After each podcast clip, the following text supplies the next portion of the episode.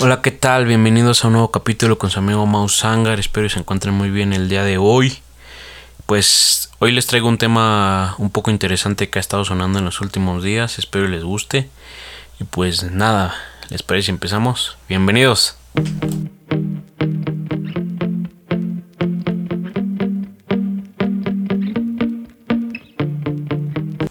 ¿Qué tal mi gente? ¿Cómo estamos el día de hoy? Espero que hayan estén teniendo una bonita semana.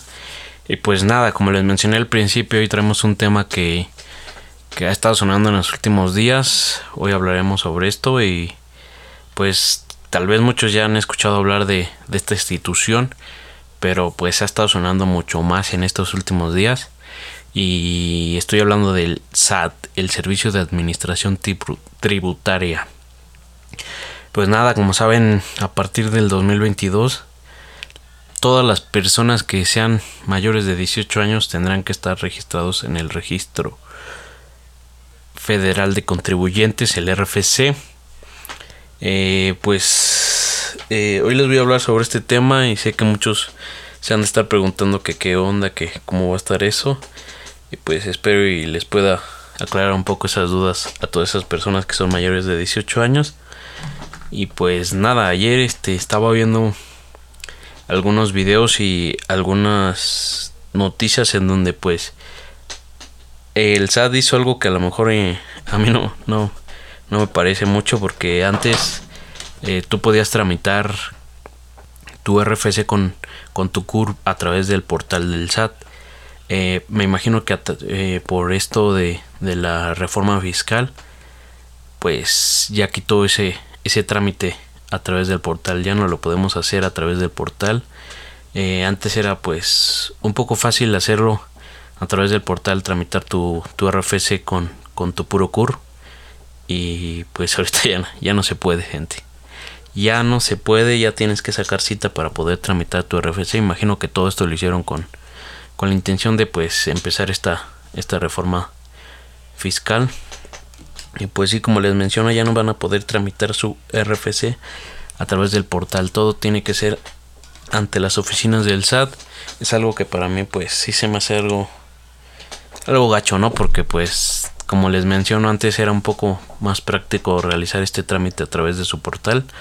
Eh, de hecho yo llegué a realizar algunos trámites del RFC con el puro CUR y pues era algo algo accesible y rápido. Ahora tenemos que eh, como sabemos, bueno, tal vez mucha gente no lo sepa, pero ahorita por la pandemia eh, ha estado canijo poder conseguir una, una cita en el SAT por la demanda y porque hay, hay menos, me imagino que hay menos trabajadores en, en las oficinas del SAT, entonces es algo difícil poder este poder conseguir una cita, entonces no sé ahí qué vaya a pasar, si haya, vayan a abrir más citas o pues eh, al parecer creo abrir un nuevo como método en el cual es como una fila.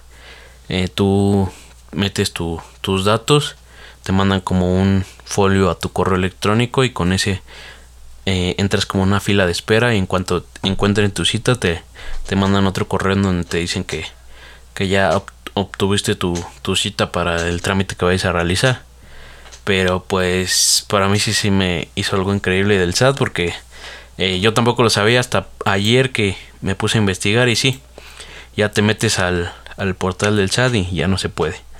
Te aparece la leyenda que dice, estimado contribuyente, para efectos de realizar su trámite de inscripción al RFC, lo invitamos a acudir a cualquiera de las oficinas del SAT, cumpliendo los requisitos previstos en las fichas del trámite contenidas en el anexo 1A de la resolución resolución miscelánea fiscal vigente.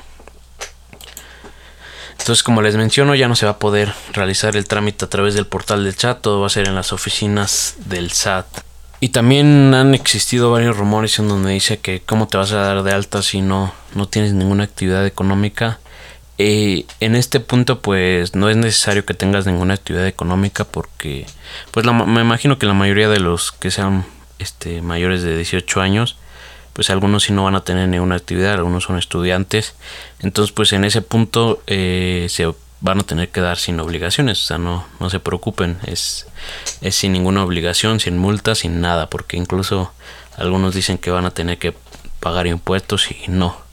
Eh, eso ya es cuando tengas tú alguna actividad económica, en ese punto sí ya vas a tener que pagar un cierto porcentaje por, por de impuestos por, por esa actividad económica. Así que tranquila gente, no, no es necesario que tengas la actividad, simplemente te darías de alta como sin obligaciones eh, y no como les menciono no es necesaria la actividad. Obviamente si ya vas a empezar a realizar alguna actividad económica, en ese caso sí tendrías que darte de alta en algún régimen. Y pues nada gente, espero les haya servido de algo esta información que les estoy dando. Eh, pues espero les haya gustado este mini podcast. Eh, pues nada, me despido gente, nos vemos en el próximo capítulo. Nos vemos.